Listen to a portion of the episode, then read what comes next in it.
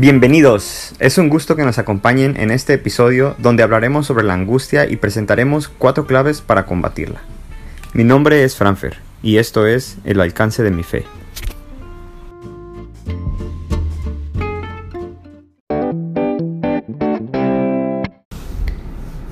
Ansiedad, algo muy común en estos tiempos. Y el día de hoy vamos a hablar sobre eso. Vamos a hablar de cómo confrontar la ansiedad. Pero primero, ¿qué quiere decir ansiedad? La palabra en griego para ansiedad es merimna, que también significa afán, preocupación y habla de tener cuidado con algo, es decir, estar al pendiente de esa situación y seguir, traerla siempre en la mente, ¿no? Estarle, estar dándole seguimiento. Esta palabra tiene la idea de dividir, es decir, de fracturar algo, puede ser el ser de una persona en diferentes partes. La palabra griega, merimna, capta muy bien cómo la ansiedad nos afecta a cada uno de nosotros, porque nos jala en diferentes direcciones al mismo tiempo, y es lo que hace que no podamos enfocarnos en algo, porque estamos pensando en tantas cosas básicamente divide nuestros pensamientos y nuestras emociones y a veces las pone una en contra de la otra. Por eso es muy peligrosa la ansiedad. Realmente la ansiedad tiene malos efectos en muchos aspectos de nuestras vidas. Podemos contar entre ellos que divide a la mente. Es decir, la ansiedad es una distracción que nos arrastra en dos sentidos opuestos y nos impide enfocarnos debidamente ante los asuntos que realmente son importantes. Al mismo tiempo, la ansiedad también disminuye nuestra productividad, ya que se convierte en un impedimento, porque no podemos prestarle la atención debida ni la energía necesaria a estas actividades de mayor importancia. Estamos totalmente distraídos, estamos totalmente desenfocados. La ansiedad al mismo tiempo afecta nuestras relaciones interpersonales. Esto es porque realmente es difícil ocultar nuestras ansiedades. Cuando estamos preocupados, se nota, se nota en el rostro, se nota en nuestras acciones, en nuestra falta de interés, en las interacciones que tenemos con las personas.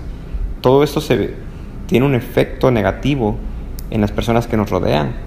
Si nosotros estamos llenos de ansiedad y de temor, es muy fácil que contagiemos a quienes nos están rodeando. Es muy fácil que contagiemos a nuestra pareja, a nuestros hijos, a nuestros amigos, porque ellos pueden detectar esa actitud negativa o esta ansiedad, esta preocupación en nosotros pueden detectar una barrera que hay ahí entre uno mismo y todos los que nos rodean. Adicionalmente, la ansiedad nos lleva a tomar decisiones indebidas. Esto sucede porque los que están demasiado preocupados por el futuro, demasiado ansiosos, tienden a tomar decisiones precipitadamente no nos detenemos a considerar las consecuencias que pueden surgir por mis acciones apresuradas y esto realmente puede ser un peligro muy grande para mí o para mi familia. Una cosa también muy muy importante es que la ansiedad nos quita el gozo y nos quita la paz de Dios. Es imposible ser pacientes o ansiosos y al mismo tiempo decir que somos serenos y calmados.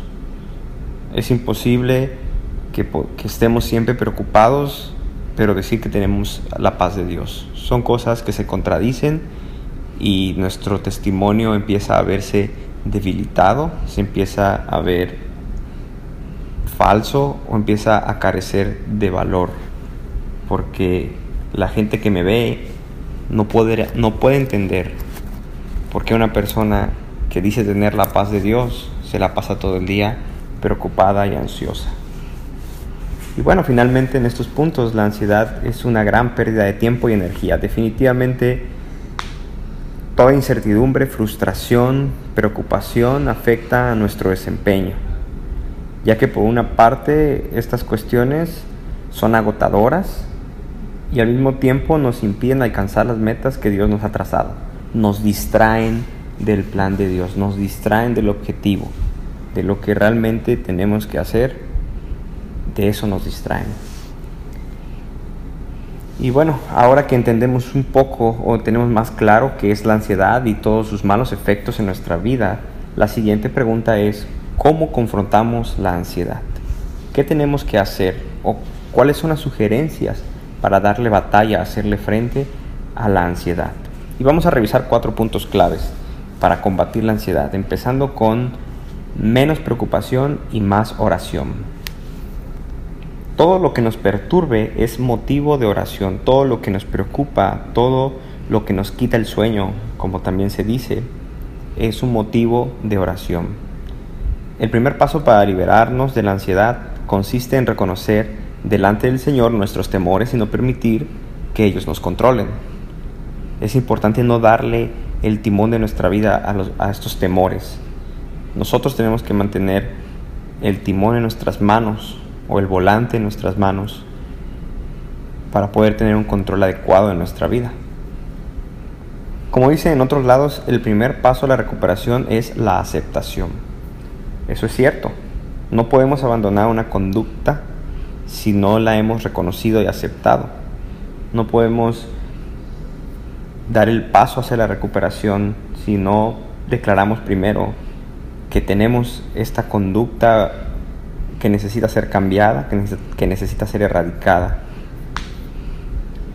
Dice la palabra de Dios en Filipenses 4:6, no se inquieten por nada, más bien en toda ocasión, con oración y ruego, presenten sus peticiones a Dios y denle gracias.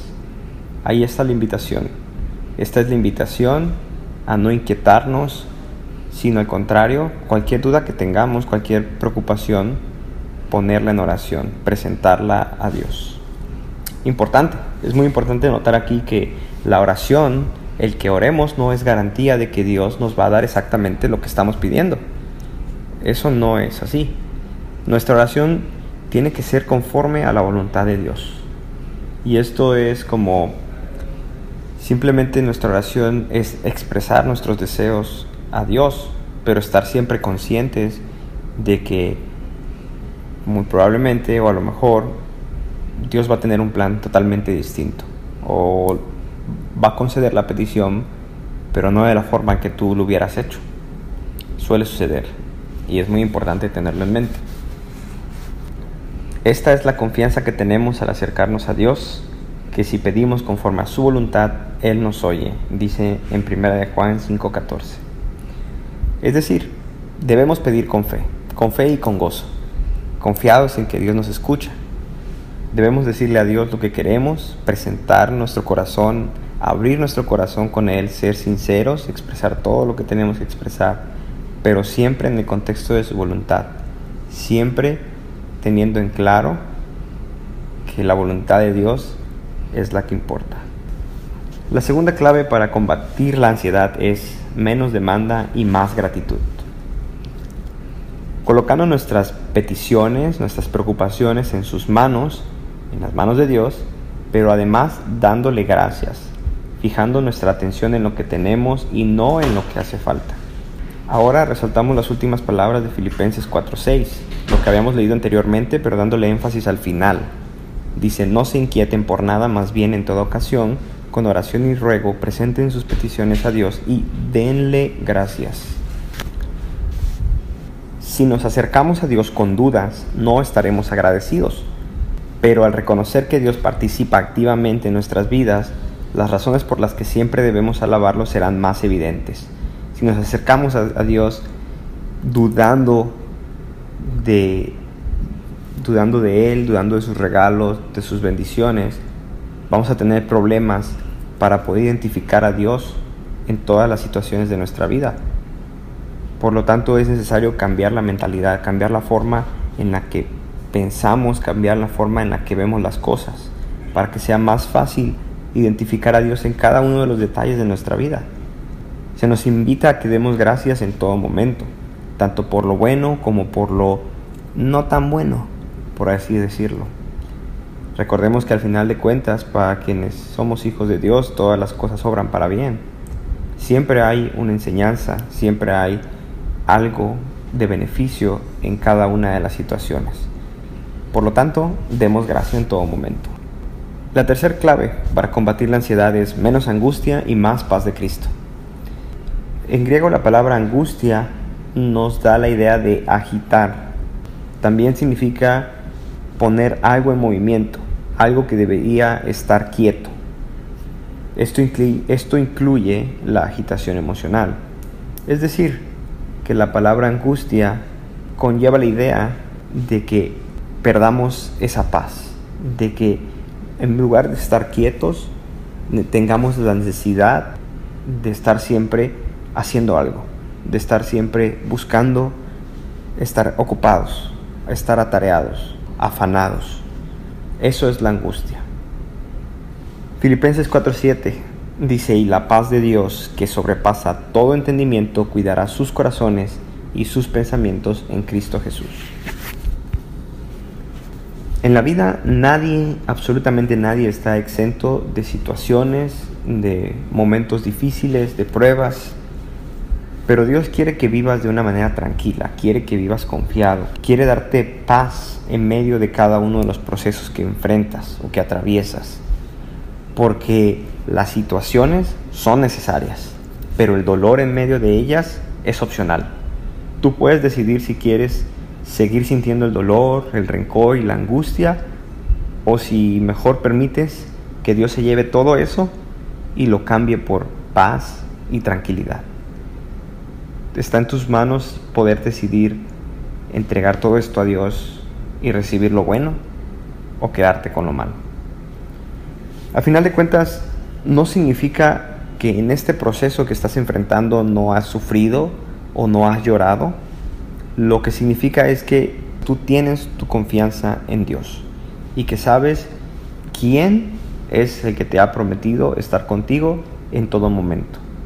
El Señor está conmigo y no tengo miedo, dice el Salmo 118.6. El último punto o la última clave es menos dudas y más confianza.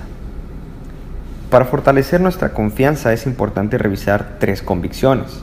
Primero, el Señor nos ama incondicionalmente y desea lo mejor para nosotros. No basta con ser agradecidos, sino que debemos estar plenamente convencidos de su amor y misericordia para nosotros. En segundo lugar, Dios tiene tanto el deseo como el poder para ayudarnos en cualquier circunstancia, por difícil que parezca. Él puede. Él nos va a mostrar la salida, Él nos va a ayudar a atravesar la tempestad, nos va a llevar al otro lado. Él lo va a hacer, por muy difícil que parezca. Y el tercer punto, Dios ha prometido liberarnos de nuestras preocupaciones, por lo que debemos confiar en que Él cumplirá su promesa. Por eso, menos dudas y más confianza. Las promesas de Dios ahí están. Están a nuestro alcance, están en la Biblia. Es cuestión de que nosotros las tomemos y nos aferremos a ellas y confiemos en que Él va a cumplir cada una de sus promesas. ¿Cómo fortaleces tu confianza en Dios? Recordemos siempre esto. Dios está con nosotros y para nosotros. ¿Qué sucedería si realmente creyéramos eso? La verdad es que queremos creerlo, tratamos de creerlo, nosotros mismos nos retamos a creerlo.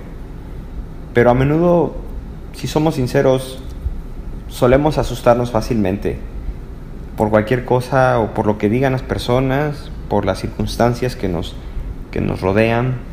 Nos asustamos tanto que llegamos a olvidar quién es Dios para nosotros. Y esto es muy peligroso. Necesitamos recordar quién es Dios para que podamos fortalecer nuestra confianza. Y como ejemplos, tenemos que Dios es el creador del cielo y de la tierra. Lo dice el Salmo 146, 6. Dios es el Rey de la gloria. Lo dice el Salmo 24, 8. También es el Señor soberano. Salmo 68, 19. El creador del universo. Génesis 1.1. Nuestro gran Dios, Salmo 95.3. El Altísimo, Salmo 91.1. Es nuestro Señor compasivo, Salmo 116.5. El Príncipe de la Paz, Isaías 9.6. El Sanador, Salmo 147.3. Dios también es nuestro Padre inmutable, nunca cambia. Santiago 1.17. Dios Dios es el cumplidor de promesas. Segunda de Pedro 3.9. Y Él es el más grande perdonador. Primera de Juan 1.9. Estos son solo algunos ejemplos de quién es Dios.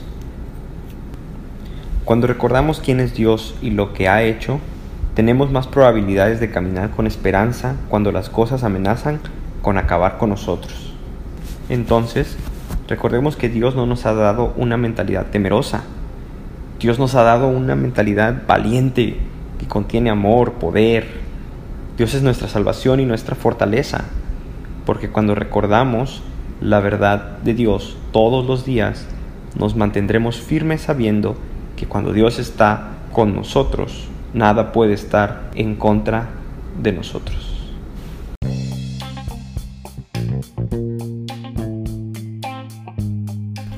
Gracias por acompañarme en este episodio. Recuerda que Dios es con nosotros y para nosotros. No te dejes vencer por las circunstancias que estás viviendo. Dios está de tu lado. Nos vemos hasta la próxima y no se te olvide compartir este podcast.